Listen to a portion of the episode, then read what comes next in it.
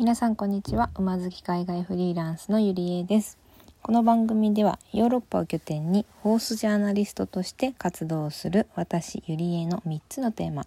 馬海外フリーランスについてお話をしていきます。さて今回のテーマはですねちょっとフリーランスをテーマに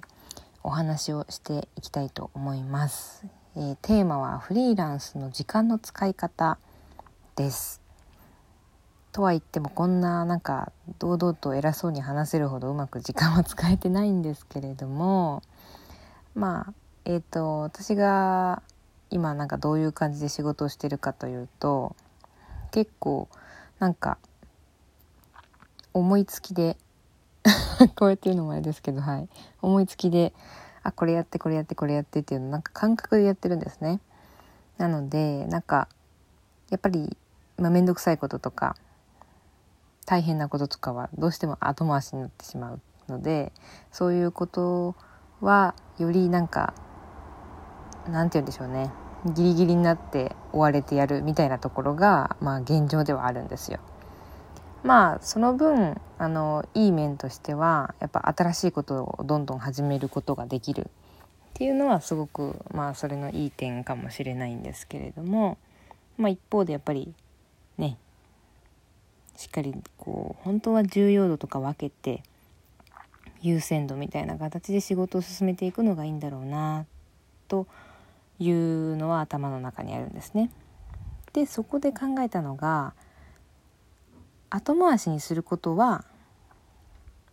自分に対して許してあげようと思ったんです。うん、でもその代わりえ週に1日はその1週間後回しにしたものを全てやりきる日っていうのをちょっと設けてみようかなと。はい。今ちょっと計画を練っております。うん。なんか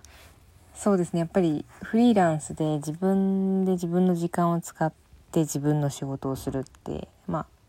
私はすごく楽しいのは楽しいんですけれどもやっぱ大変なこともあってやっぱりその時間の使い方ですね。まあ、朝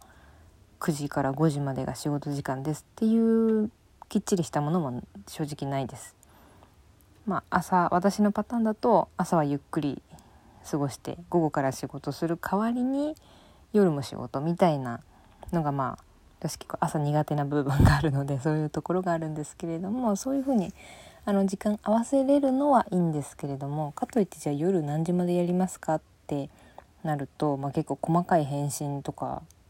ねなんかこう発信系だと、まあ、こういうラジオとかもまあ夜ちょっと時間空いた時にしてたりとかいうのがあるのでそう結構ねまああるあるですけど自分の時間と仕事の時間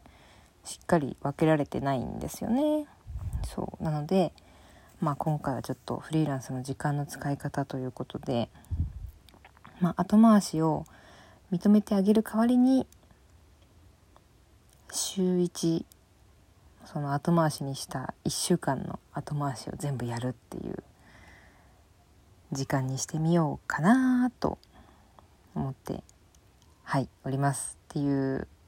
頭の中のイメージを、まあ、もうちょっとねなんか具体的になんかその後回しにしたとこを全部やることリストみたいにメモしてやっていくっていうことにしようかなとかもうちょっと細かいとこは考えなきゃいけないんですけど、はい、なんか皆さんもこうなんかそういうなんだろうやること？リストの管理とかなんかそういう優先順位のつけ方とかなんかもし自分がやっておすすめだよみたいな方法があったら是非教えてほしいなと思います。はいなんかこういうのってね自分で編み出すのもいいですけどいろんな方の方法を試してそっからなんか自分に合うものを見つけるっていうのもいいのかなと思うので、はい、もし何か現在やってる方法とかがありましたら是非教えてください。今日はこんな感じで終わろうと思います。それでは